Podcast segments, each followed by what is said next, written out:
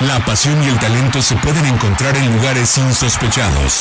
Ascenso MX, Liga Premier, Sub-20, Sub-17, TDP. Es momento de que las categorías inferiores salgan del anonimato. Aquí inicia Semillero MX, Fútbol sin reflectores. Comenzamos. Hola, ¿qué tal? Hola, ¿qué tal? Muy buenas tardes. Sean ustedes bienvenidos a la edición número 24 de Semillero MX Radio para hablar de muchos temas. Eh, afortunadamente para nosotros que nos toca hablar de deportes, que nos toca hablar de fútbol, de las fuerzas inferiores. Hoy afortunadamente hay, hay mucha información, alguna buena, otras no tan buenas, pero el tema es que hay que informar a toda la gente que nos está haciendo desde casa, desde el encierro, en cualquier dispositivo móvil, desde radio. Hoy tenemos también preparado un enlace telefónico muy especial para tratar Dos temas que quizá no son tan amables, pero con el paso de los minutos, con el paso de los bloques, esperemos hacerlos más llevaderos. Primeramente, esta, esta opción, esta idea que ha nacido al interior de la Federación Mexicana de Fútbol, de la Liga MX, de convertir el ascenso en la Liga de Desarrollo y también platicar una de las figuras más importantes en la historia del fútbol mexicano, una leyenda, un estandarte, don Ignacio Treyes, falleció falleció en la eh, en su casa a los 103 años de edad. Y bueno, estamos platicando con gente de la Universidad de Guadalajara. Hay que recordar que don Nacho Treyes fue técnico por mucho tiempo de los Leones Negros. Para esto, saludos desde el otro lado, desde la, de la ciudad, directamente hasta su teléfono. Arturo Benavides. Arturo, buenas tardes, ¿cómo estás?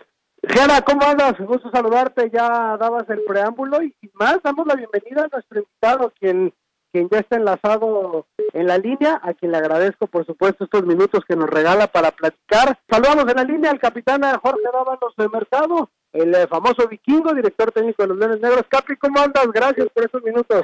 Arturo, ¿cómo estás? A la orden aquí para servirles. Efectivamente, ahí bueno, amanecimos con esta desagradable noticia pues del fallecimiento de pues una persona muy grande, muy grande del fútbol de, de nuestro país, todo un personaje en nuestra sociedad una leyenda, ¿no? Como tal, este, del, fútbol mexicano, siete veces campeón, tres veces técnico de, selección mexicana. ¿Qué, tenía Don Nacho Treyes, Capi? Bueno, pues Don Nacho Treyes, digo, no lo digo yo, lo ha dicho mucha gente, pues fue una persona adelantada a su época, un tipo que tenía este, realmente ideas muy, claras este, sobre, sobre el juego, alguien que realmente la parte estratégica táctica pues, era la, verdad este eh, brillante. Y bueno pues me tocó coincidir con él este nos cruzamos por primera vez a los 18 años yo en la selección que se estaba armando para el primer mundial juvenil después fue mi entrenador aquí en 86 87 88 y bueno después este, cuando dejo de jugar y dirijo el equipo a la primera edición pues este yo me lo traigo como asesor y trabajamos juntos este, seis meses y bueno, pues la verdad digo, eh, tuve muchísima oportunidad de convivir eh, con él y una persona pues, realmente excepcional. Y bueno, pues aquí dejó, sentó las bases de lo que fue pues, aquel equipo que todo el mundo este, recuerda, que fue campeón de Copa, luego fue campeón de Liga, y bueno, ya peleábamos todo ahí arriba, pero con pura gente formada en la cantera, ¿eh? Y esa esa gente formada en la cantera y que él les dio la oportunidad y nos sostuvo, pues esto se lo debemos este, a, a, Donacho. Justamente es, eso, ¿no, Capi? El, eh, eh, eh, lo que hoy conocemos como el ADN de los Leones Negros es el mayor legado de, de, Don Nacho Treyes para, para la institución de la Universidad de Guadalajara. Sí, bueno, este, digo, hay, hay frases que dejó para la historia y dijo, bueno, yo tengo tanta capacidad que pudiera yo hasta asesorar al presidente de la República. Imagínate la, la calidad y el personaje del que estamos hablando. Era un tipo pues muy instruido, alguien que leía mucho, una persona que era muy, muy observador de todas las, las, cosas, todas las situaciones. Entonces el fútbol te lo explicaba de una manera muy simple, muy sencilla, indudablemente que te cambiaba, ¿no? Entonces, por ejemplo, con él estamos hablando del 86. Imagínate nada más en ese tiempo apretar en cancha contraria. Yo metí un par de goles ahí, recuerdo uno contra el Morelia, donde robé la pelota en la media luna del rival, allá en el estadio Morelia, y anoté el gol. Imagínate dónde estábamos presionando. Eso ya lo hacíamos con Donacho, Por eso a veces cuando ahora dicen y este, hablan de cosas tácticas y novedosas y no sé qué cuántas cosas, pues Don Nacho ya lo hizo. Y en él, a, a Don Nacho, en esta parte de ir, de atacar, de agradar, de saber el compromiso que se tiene institucional, de que representamos a, a los estudiantes, él le dio esta cara, esta cara joven al equipo de los Leones, este, muy comprometida y sobre todo con un impulso muy importante, jugar y jugar para ganar. Entonces, este, eso lo dejó aquí, pero tú platicas con la gente de Cruz Azul, de Toluca, de América, donde él estuvo, y todo el mundo coincidimos en lo mismo. Fue realmente un personaje excepcional.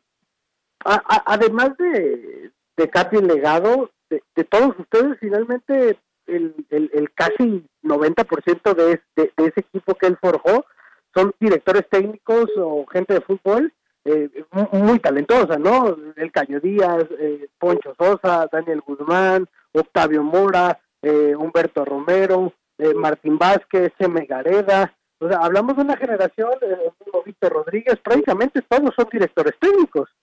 Sí, Chava Reyes, Juan Carlos Ortega, allá en el Galaxy, la verdad digo, pues, alguien que te impacta de tanta, de, tal forma, o sea, en realidad digo, usted es el producto de todo lo que es una, una escuela, ¿no? O sea, no alguien que solamente te enseñó a jugar, a razonar el juego, sino alguien que te enseñó a vivir. Entonces, nos habló de cómo comer, nos habló de cómo dormir, nos habló de cómo comportarnos en la concentración, nos habló de qué es el médico, nos habló de qué es una institución, qué es un club.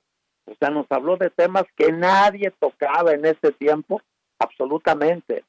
Entonces, este, no era que esos entrenadores que te hablan y hablan de fútbol, o sea, no, no, no, no, o sea, el fútbol era una parte. Se hablaba mucho de una manera de pensar, de razonar, y tenía una frase muy de él, como se, jue como se vive, se juega.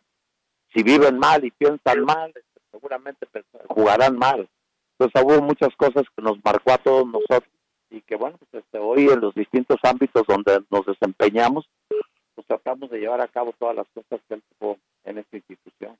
Eh, un hombre totalmente adelantado a su época. Creo que me quedo con eso último que comentaba el, el profe Dávalos, de que normalmente el futbolista o, la gente que está inmiscuida en este mundito del fútbol es, vive en una burbuja y, y no se preocupa por nosotros por los otros temas, por los otras, por las otras aristas que comprenden a la vida en general. Y en ese sentido yo quisiera preguntarle al Capi Dávalos, eh, con tanto tiempo en, en, esta industria del fútbol, en este, en este mundo del fútbol, ¿qué espacio o qué escalón habría que darle a Ignacio Treyes en la historia del fútbol mexicano? ¿Será el mejor técnico que, que te ha tocado ver, el mejor técnico con, con el que te ha tocado trabajar? Sí, desde luego que sí. Eh, todo el mundo te, te, aporta cosas. Aquí tuvimos a Arpafé, que se Gómez Oveira, tuvimos este, a Yuca Sánchez, a Gustavo Peña, a Alberto Guerra, digo, gente que en realidad, digo, también este, aportó cosas, ¿no? Pero bueno, Don Nacho, pues yo lo pongo en otro, en otros escalones, punto y aparte. Te digo, él, eh, gran parte de las cosas que dejó en, en, el, en el ambiente, en el ánimo de todos nosotros, va relacionado mucho con la, con la formación, con la responsabilidad, con el compromiso, con el no pensar eso que tú dices que el futbolista vive en una burbuja, sino constantemente estarnos aterrizando. Cuando las cosas salían muy bien, era el más tranquilo de todos. Cuando las cosas salían muy mal, de igual manera, o sea, nunca se perdía. Algunas veces que lo llegué a ver molesto, nunca lo vi decir una mala palabra, nunca lo escuché decir una mala palabra. O sea, son cosas que, que luego en este ambiente con tanta presión y, y tanta pasión, pues se desbordan muchas cosas, ¿no? La verdad digo, una persona tan equilibrada como él, y bueno, independientemente de eso, los resultados. Hizo una carrera, tuvo la, la desgracia de retirarse muy joven como, como jugador activo por una lesión y que en aquel tiempo prácticamente ya no le permitió seguir adelante. Y, pero bueno, este, empezó a dirigir muy joven. Pero bueno, este, la inteligencia, la sagacidad, este, el buen humor, el, la buena broma en el justo momento, lo que él aventaba así cuando la cosa estaba medio tensa y decía, hay un chascarrillo, entonces este se hacía reír a todo el mundo, bajaba mucho la, la tensión. Yo digo que era un maestro para manejar el tema de, eh, de un vestidor, ser un maestro y lo más, lo más complicado, lo más difícil de, de esta profesión es eso, manejar los manejar a las personas, porque desde luego estarán contentos siempre los que juegan y los que no juegan siempre están inconformes. Él fue una de las personas que supo manejar muy bien el, eh, los vestidores donde quiera que estuve, por algo los números que, que pudo hacer en esta profesión tan complicada. Este, pues preguntarle si nos, si nos pudieras compartir algo de, de lo que fue aquel año del 87-88, cuando, cuando Leones justamente bajo la instrucción de Nacho Treyes queda, queda segundo. Sí, bueno, te digo, este, cuando él llega, encuentra un grupo de jugadores jóvenes que, pues, este, la verdad, este, tenían muchísimas posibilidades, se veía que tenían muchísimo futuro. Y estoy hablando, pues, el caso de Daniel, de Mora, de Sosa, este, gente que realmente él apoyó, este, mucho en el tema de, de, de jugar ya en el equipo titular. Nadie se comprometía, nadie daba oportunidades y él lo hizo. Él, él empezó a dar estas oportunidades a sostener, a sostener este, a los, a los, a los jóvenes, aunque pues, en un principio no era fácil, digo, el tema de las equivocaciones, el nerviosismo y todas las cosas. La verdad que lo, lo supo llevar, lo supo hacer bastante bien y algo que es muy contradictorio porque luego todo el mundo decía que él solamente jugaba con veteranos y que realmente que no se arriesgaba y que no daba la oportunidad a los jóvenes. Pues en realidad, dijo, no fue cierto porque él realmente sentó las bases de un proyecto de jóvenes que al final de cuentas, te digo, todos nosotros jugamos en selección nacional y nos convertimos, pero por mucho, en la mejor cantera de México. ¿eh? No quiero nombrar a los demás clubes que, que ya empezaban a trabajar, porque ya todos estábamos jugando en la primera división, peleando títulos allá arriba.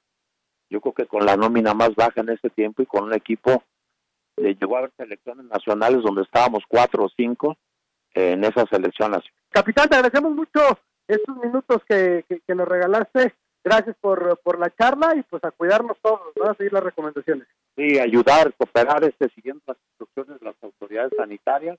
Y Gerardo, este Arturo, estoy a la orden, ¿eh? Abrazo fuerte. Gracias, gracias, capitán Jorge Dávalos, director técnico de los Leones Negros. ¿Qué si te parece? Vamos a la primera pausa. La pelota sigue rodando y aún tenemos canchas por visitar. Estás en Semillero MX, el fútbol profesional que no conoces. Y ahora es turno de saludar con mucho gusto y agradeciéndole estos minutos a José Sergio El Cayo Díaz, no solamente actual director técnico de Leones Negros eh, Premier, equipo que milita en la segunda división del fútbol mexicano, sido también jugador emblemático de los Leones Negros. Cayo, ¿cómo andas? Eh, buenas tardes. Muy bien, buenas tardes. Aquí, aquí encerrados, como dijeran, como dijeron todos, en todos lados, encerrados y guardados. Igual que todos. Oye, profe, preguntarte, es, oye, profe, este, hoy justo se cumple una semana del fallecimiento, quizá de uno de los personajes más icónicos de Nacho Treyes. ¿Qué nos podrías compartir a una semana de lo que dejó para ti en tu carrera, ya sea en la cancha, también como, como estratega, este, el tiempo que compartiste con Nacho Treyes. No, pues muchísimas enseñanzas. Esos tres años, esos tres años que estuvimos ahí, que, que tuve yo la fortuna de, ser dirigido por él, pues es una enseñanza, una enseñanza tremenda. Haz de cuenta que estuve 10, 15 años con otro tipo de entrenadores. A ese, a ese nivel más o menos te lo, te lo pongo para que te des una idea de la clase de, de, entrenador que era, no nomás entrenador, como ser humano. Como ser humano él te enseñaba a todo, a comportarte en todos los aspectos. Era, era un tipo, era un tipo, la verdad, este, que sabía todo, todo, todo, todo. Y pues ahorita muchos de los aspectos que él, que él tiene, yo también los aplico a los jóvenes. Y sí se ve, o sea, se ve pues el resultado, el resultado de todas las cosas, las enseñanzas, cada quien en su forma de de, de aplicarlas, ¿no? Él era un tipo, un tipo, este, digamos, entre serio y no, o sea, entre broma y no, como él decía también. Yo nunca lo escuché decir una grosería. Sí que era un tipo completamente respetuoso. O sea, era un tipo, era un tipo completamente fuera, fuera de serie. La verdad que yo aprendí muchísima lástima que no lo pude, no lo pude tratar más tiempo. Nada más fueron tres años, pero tres años que fueron completamente ilustrativos para mí. Oye, Cayo, nomás para despedirnos y quedarnos con un buen sabor de boca, usted te debes de tener muchas anécdotas con, con Don Nacho, una que te que, recuerdes con cariño de, del técnico más ganador en la historia de este país. No, te puedo decir, te puedo decir dos, dos, pero rapidito. Estábamos, fuimos al Capala a jugar Sí, entonces eh, fue el primer, el primer, en el primer tiempo ganó como 5-6-0. Y Paco Romero estaba como centro delantero. Entonces íbamos saliendo, creo que iba Rafa Ortega, está en un lado de Rafa, Paco, de Nacho y yo. Y luego de Nacho dice, entran 11 y salen 11. ¿Se explicó? O sea, salen 11 y entran 11. Y Paco Romero, no, que mire, mire maestro, que quiero yo ensayar. Estos jóvenes se prestan para enseñar varias jugadas y que no sé qué. Entran 11 y salen 11. No, que mire maestro, y necio, necio, el que quería jugar, que quería seguir jugando.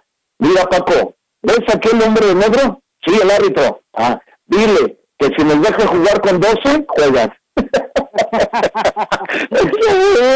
Y la otra que es así, no, no, no. Allá ganamos en Puebla, 2-1. Ya es que estaban antes las bancas, la banca de Puebla eh, abajo, entonces veías casi a nivel, a nivel de cancha. Luego podías, tener que pararte, salirte para ver el partido. Entonces ganamos esa vez, entonces ya llega el reportero, y entra un ladito, y dice, oiga, don Nacho, buen triunfo y que no sé qué. ¿Usted cómo vio el partido? Y le dice el Nacho, pues de donde yo estaba no se veía nada. no, no, no, no, no, completamente, no. Era un encanto, la verdad, este, escucharlo, escucharlo hablar en las entrevistas, en todo, escucharlo, las charlas técnicas que nos daba, las charlas de cómo debemos comportarnos. No, no, no, la verdad que era, era otra cosa, era otro, otro, era, como dijera uno, uno por ahí, era de otro planeta, de Nacho. Exactamente, y hoy, eh, bueno, empieza evidentemente la leyenda. Seguramente cuando regrese el fútbol deberán, no deberemos descatimar nada en los homenajes, ¿no? Que, que merece a toda costa, don, don, don Nacho Treyes en paz descanse. Gracias, eh, Sergio Díaz, por, por, este, por estos minutos, por esta charla agradable. Gracias, gracias. Gracias por acompañarnos. La próxima semana regresamos para seguir conduciendo el balón por las canchas de las divisiones inferiores del fútbol mexicano, aquí en Semillero MX.